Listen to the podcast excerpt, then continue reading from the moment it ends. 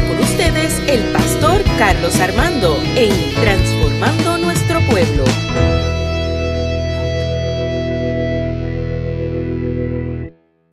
Y le titulé Nada me faltará. ¿Qué tal si lo, repite conmigo? Nada me faltará.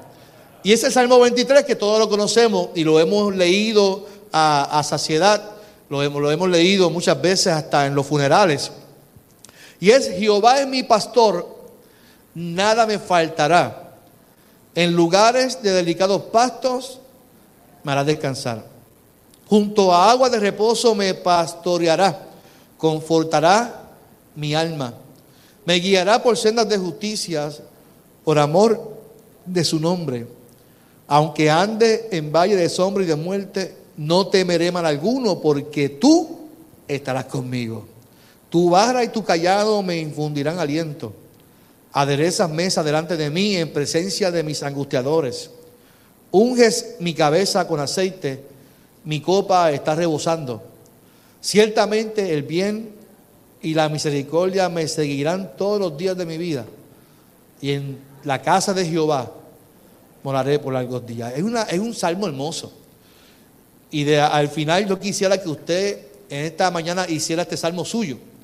Que usted lo haga suyo, le añada sus experiencias. Yo le titulo a este salmo de un pastor a, otro pastor, porque cuando leemos el salmo es hermoso poder leerlo, y más cuando entendemos el corazón de quien lo escribió, el salmista, y la intención por la cual se escribe. Y el salmista tenemos que comenzar diciendo que era, que fue, pastor no vea, el salmista fue pastor. Si, si hablamos del rey David, fue una persona que fue pastor de ovejas antes de ser elegido como rey. Y el salmista está afirmando que Jehová es su pastor. Jehová es mi pastor. Y si Jehová es mi pastor, está abriendo su corazón pastoral. O sea, si alguien sabía que el corazón de un pastor era el salmista, y sabe que si Jehová es su pastor, nada le faltaría en su vida. El salmista abre su mente, su corazón, reconociendo algo importante, que sin Dios nada podría ser. Que aún él siendo rey, siendo David, no sería nada sin que Dios fuera el que lo sustentara. Al describir a Dios como pastor, David escribía acerca de su propia experiencia, ya que pasó sus primeros años cuidando ovejas. Y las ovejas dependen completamente de su pastor en cuanto a alimentación, guía y protección. Y vamos a ver cómo comienza él. Dice, Jehová es mi pastor. Jehová, ¿cómo, es, ¿Cómo es Jehová? ¿Cómo es Dios? ¿Cómo es Yahvé como pastor? La metáfora de pastor indica que el cuidado que Dios da a su pueblo es uno personal, es uno íntimo. Pues las ovejas necesitan constantemente vigilancia y protección de las fieras, del mal tiempo y de todo peligro. También el pastor ayuda a las descarriadas y enfermas, eso es importante la descarriada. Tú sabes que el callado tiene una dobladura en la parte de arriba. Y no es para tomarlo por ahí el callado. Esa parte del callado es que si Miguel se me extravía, a Miguel se le coge por el cuello por ahí con esa parte de, arriba del callado para jalarlo. Pero no te me extravíes, es por aquel camino. Así que el pastor tiene muchas funciones y ver a Dios como pastor tiene muchas responsabilidades de cuidado y de gracia y de amor. Nada me faltará. Es consecuencia de la primera línea de que Jehová es su pastor. Porque Dios es mi pastor, no tengo que temer. Porque Dios es mi pastor, Él siempre proveerá lo necesario.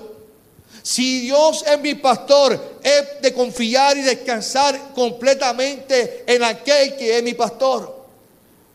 El Nuevo Testamento enseña que Él quiere que pidamos lo que cada día necesitamos, porque Él es nuestro, pastor.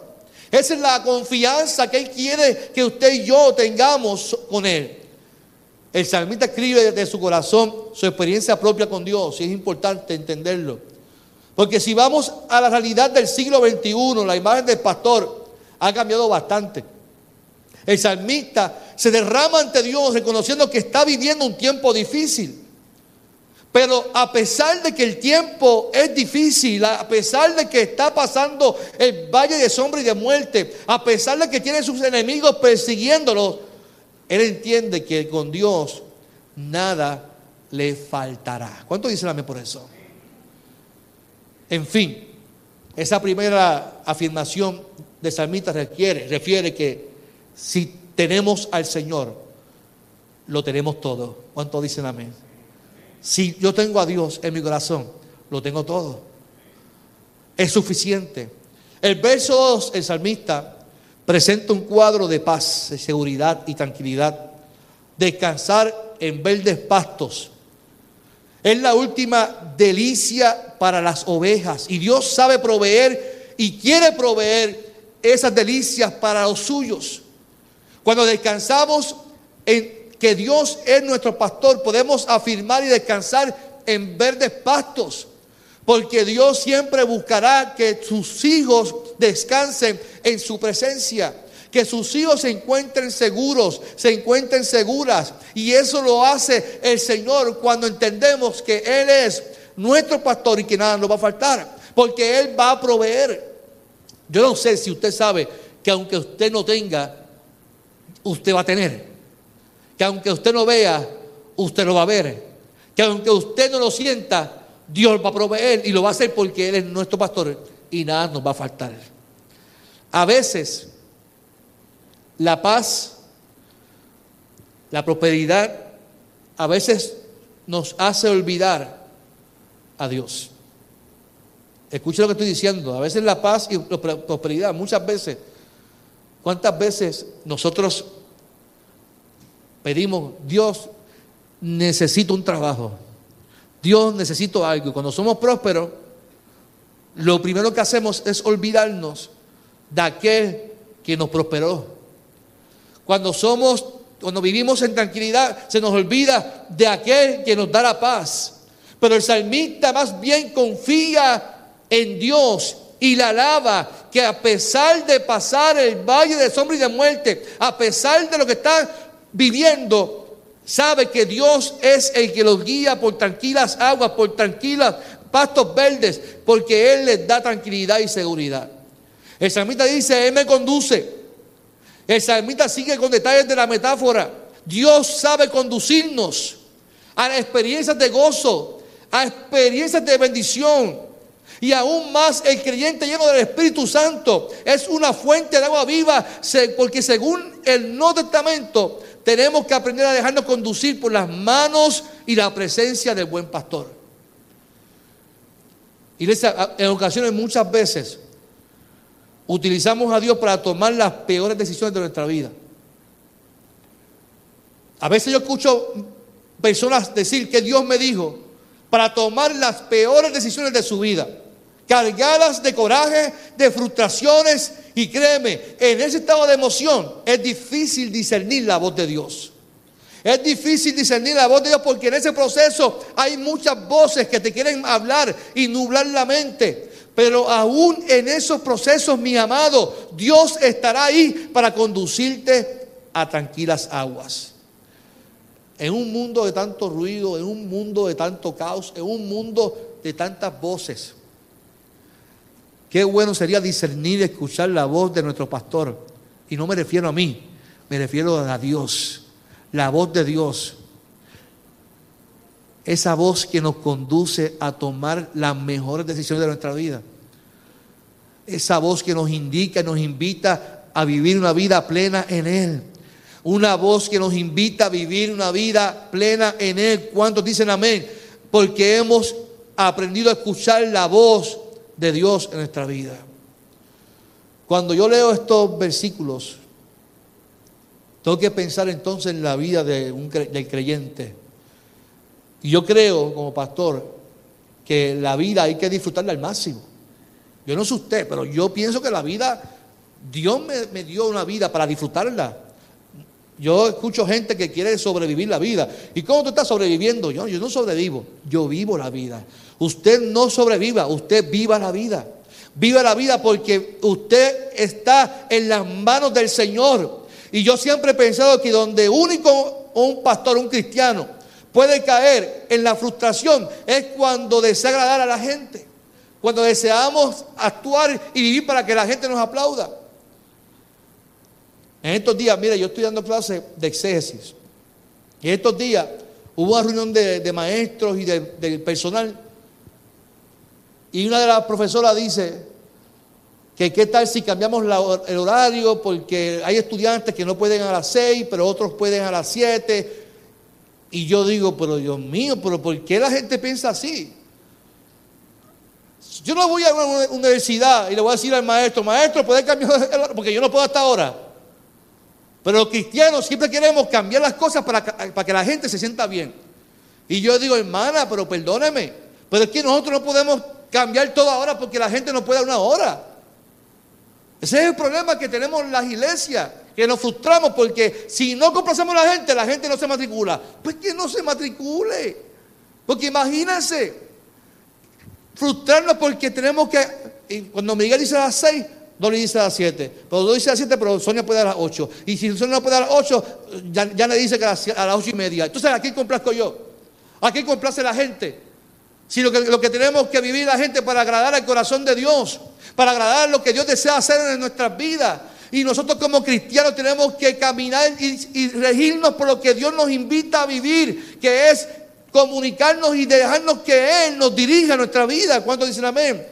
De dirigirnos por la presencia del Espíritu Santo, dirigirnos por la voz de mi buen pastor que nos invita a caminar una vida de gozo, de, de levantarnos, de vivir una vida celebrando el gozo de Jehová, que es nuestra fortaleza.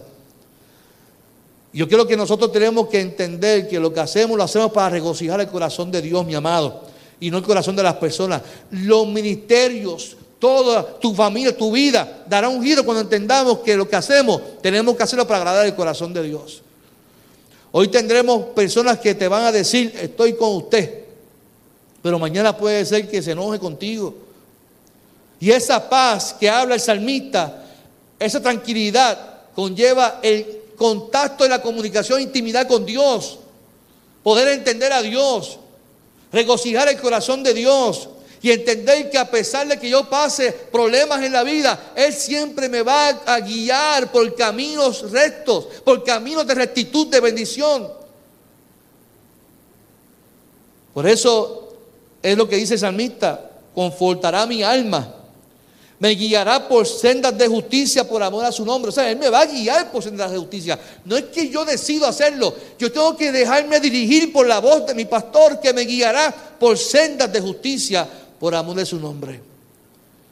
Y ese proceso de guiarme, dirigirme por caminos de justicia, puede ser que me invite a vivir o andar en un valle de sombra y de muerte.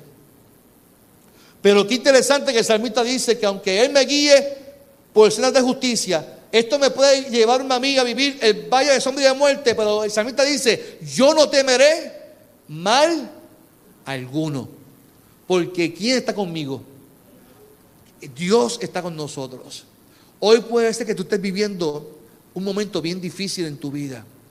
Hoy puede ser que tú estés viviendo una temporada muy difícil de sufrimiento, de enfermedad. No sé lo que estás viviendo hoy. Pero lo que yo sí sé es que si Dios es tu pastor, Él dice, aunque pase por el valle de sombra y de muerte, yo no voy a temer. ¿Cuántos pueden afirmar conmigo, hoy yo no voy a temer? Mañana tampoco temeré porque tú estás conmigo. Porque tú estás conmigo y me das aliento. Porque estás conmigo y me, me ayuda. Estarás conmigo en todo momento. Porque tu vara y tu callado me infundirán aliento. Es interesante esto que yo voy a decir, aunque no es algo que sea 100% real. Pero en algunos de los libros se relata que los pastores en la antigüedad, recuerden que no todo el mundo sabía escribir, y los pastores no tenían una libreta para escribir, no, estaban por ahí con un iPad, de momento sacan su iPhone. ay, Dios me habló, dame escribir aquí lo que Dios me habló en, las notas de tu teléfono. No, los pastores caminaban en el campo y con rebaño y de momento Dios hablaba al pastor, al corazón del pastor. Y las promesas las tallaban en el callado. Tallaban las promesas en el callado. Para mí me es interesante el hecho de que un, de que un pastor tallara las promesas en el callado. Porque ahora puedo entender el hecho de que él diga, tu vara y tu callado me infunden aliento. El callado no me infunda aliento, la vara no me infunda aliento. No era el hecho de tener la vara en la mano, era el hecho de la promesa que estaba tallada en el callado. Era la promesa de Dios que te infundía aliento. Yo no sé usted, pero a mí cuando Dios me promete algo, me da una estabilidad emocional, me da paz el saber que Dios me prometió algo que Él va a cumplir. Y el salmista sabe que su promesa, la promesa que está en el callado, Dios la cumpliría. Por eso dice, no temeré mal alguno, porque tu vara y tu callado me infunden aliento. No es la vara, es la promesa de Dios que está contigo, que está conmigo, que está en el pastor, que está y que te va a infundir aliento de vida para confiar en el Señor. Por ejemplo, interesante lo que voy a decir. El mismo David cuando se enfrentó a Goliat, él no enfrentó a Goliat primeramente con la onda y con la piedra. Goliat se molestó con David y dice, ¿y quién tú eres que vienes aquí como si fuera, como si yo fuera un perro a atacarme con un, con un palo, con tu vara? Así que David no fue allí a pelear con una onda y con unas piedras. Él primeramente fue con el callado a enfrentar a Goliat, a decirle que yo te voy a derrotar a ti no con espada ni jabalina, mas con el poder de su palabra, con el poder de la promesa que estaba en el callado. Yo te voy a derrotar en el nombre poderoso del Señor. Yo no sé usted, pero cada vez que me enfrenta a algo, cada vez que usted se enfrenta a algo, tiene que enfrentarlo con la promesa del Señor. Cada vez que te enfrentas a una enfermedad, yo te voy a derrotar porque Cristo murió por mis enfermedades. Cada vez que te encuentres en una crisis, Cristo venció mi crisis. Es la promesa de que en el mundo vamos a tener aflicciones, pero confío en aquel que venció mi enfermedad, mi crisis en el nombre del Señor. Aleluya. Moisés frente al mar. Lo dijimos hace un mes atrás. No sabía qué hacer. Pero sí le digo, tranquilos hermanos, que Dios hará algo. Señor, ¿qué vamos a hacer? ¿Qué tienes en tu mano? La promesa. Utiliza la promesa. Utiliza la vara. Utiliza lo que yo te he prometido. Yo te escogí a ti mientras tú trabajabas con tu suegro. Y te prometí que iba a hacer un pacto contigo que iba a liberar al pueblo. Así que utiliza lo que tienes en tus manos. No era un palo, no era una vara, era la promesa de Dios que Dios le había dado a él. Lo que hizo que caminara en fe y el mal se iglesia. Por lo tanto, cada vez que tengamos el mal de frente, cada vez que tengamos un problema de frente, cada vez que tengamos una situación difícil de frente, ¿qué más podemos hacer? Que decir, Señor, en tu promesa yo caminaré sobre él en seco. En tu promesa yo caminaré en seco. En tu promesa caminaré sobre mi tempestad. En tu promesa yo caminaré porque aunque los tiempos sean difíciles, yo voy a levantar mi callado, voy a levantar mi promesa porque es la misma que me infunde esperanza, me infunde aliento. Qué poderoso es el Señor, mi amado. Qué bueno saber que Dios es el que provee y que nunca nos hace desmayar. Qué bueno que Dios es el que provee lo necesario para que sus hijos estén bien. No importando cuánto sea el sueldo, siempre cuánto tengamos en la vida, Dios nunca nos dejará. Y Él provee y bendice. ¿Cuánto dicen por eso? Tengo que terminar con algo muy importante que dice el salmista en este capítulo, que es ciertamente el bien y la misericordia me seguirán todos los días de mi vida. O no, yo creo que en mi versión dice, ciertamente el bien y la misericordia me seguirán algunos días de mi vida. No, no dice eso. No dice ratitos. No dice por momentitos. No dice ciertamente el bien y la misericordia me seguirán cuando estoy bollante en mi cuenta de banco.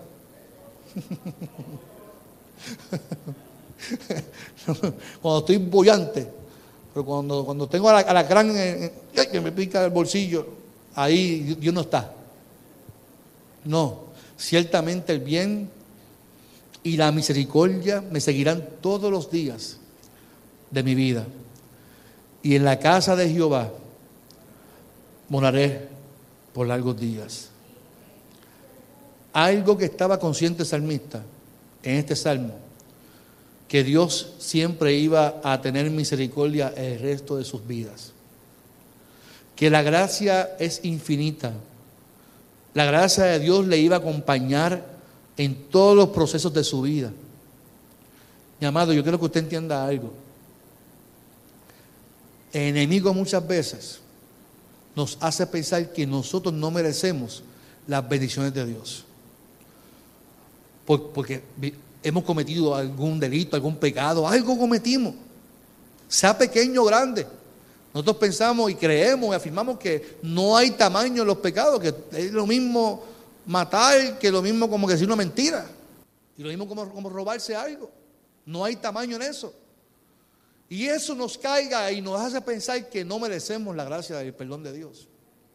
Yo tengo que decirte que el salmista tenía tanta conexión con Dios que él sabía que a pesar de todo lo que él había cometido en el pasado, el salmista, sabía que la gracia y la misericordia le iban a acompañar todos los días de su vida.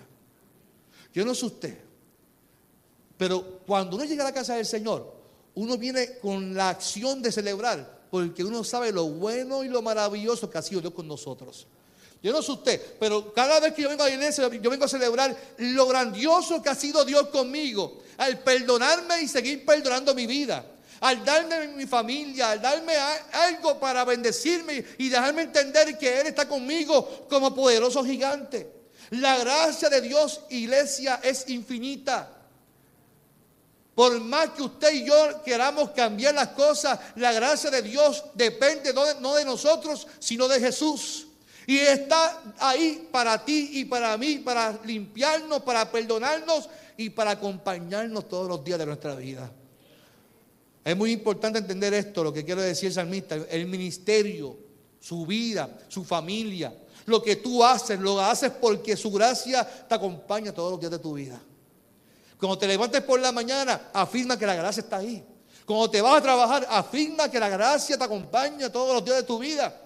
Cuando te vayas a levantar por la mañana y te ves en el espejo y dices, ay Dios mío, qué feo soy. Pero tú miras a tu esposa y dices, gracias por tu gracia porque me diste una esposa bonita. A pesar de lo feo que soy. Digo, por lo menos yo me veo así. Yo mío por la mañana y digo, wow, qué bendición, yo tengo en mi vida. Hasta que yo me miro en el espejo y digo, diante, ¿cómo se fijó en mí? Pero así la, esa es la gracia del Señor. Esa es la gracia del Señor. no importa cuántos logros podamos tener en la vida, hay que entender que fue por gracia. Fue por la misericordia de Dios que nos alcanzó. Algo que yo escribí en mi libro que se llama Es por gracia algo que yo escribo y, abro mi corazón en el libro, es el hecho de pensar que nosotros, muchas veces los pastores y la gente que trabaja en posición de liderazgo, pensamos que lo que tenemos es porque somos suficientes y que nosotros merecemos nuestras posiciones. Y que nosotros pensamos que esto es porque tenemos un don especial y jamás en la vida es así.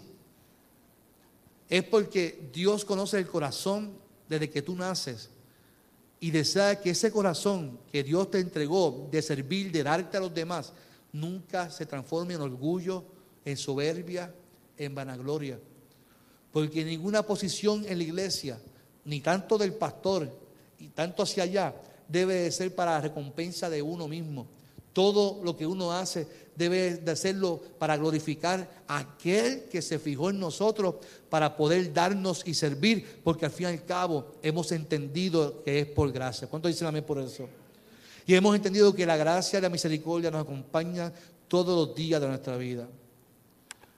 Yo confieso que no he experimentado mayor satisfacción que poder decir gracias a Dios, porque tú eres mi pastor y nada me faltará.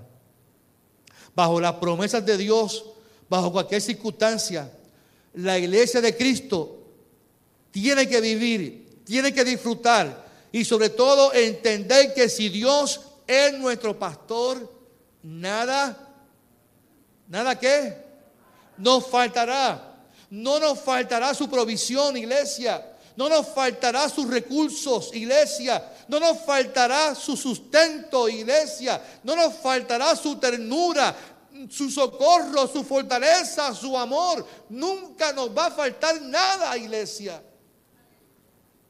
Hoy afirmemos, hagamos ese salmo nuestro, que nada nos va a faltar, que aunque pase por el valle del sombra y de muerte, aunque estemos en un momento de peligro, aunque sintamos que vamos a desfallecer, afirmemos que Dios es nuestro pastor y que nada nos faltará. Que su vara y su callado me inspiran confianza. Que prepara un banquete porque somos sus hijos a pesar de lo que estemos viviendo. Que no deseamos otra cosa como dice el salmista, que estar en su casa. Y en tu casa, oh Jehová, moraré por largos días. No hay nada mejor que venir y adorar al Señor. No hay nada mejor que llegar a su casa, sacar el día del Señor para venir a su casa y reconocer su grandeza, iglesia. Venir con la mejor disposición de darle gracias a Él porque Él nos dio la oportunidad y que su gracia y misericordia nos acompaña todos los días de nuestra vida. Algo que mi mamá me decía desde jovencito, yo recuerdo eso. Me dice, tú eres como Samuel de la Biblia. ¿Y yo por qué? Porque siempre te gusta estar metido en la iglesia.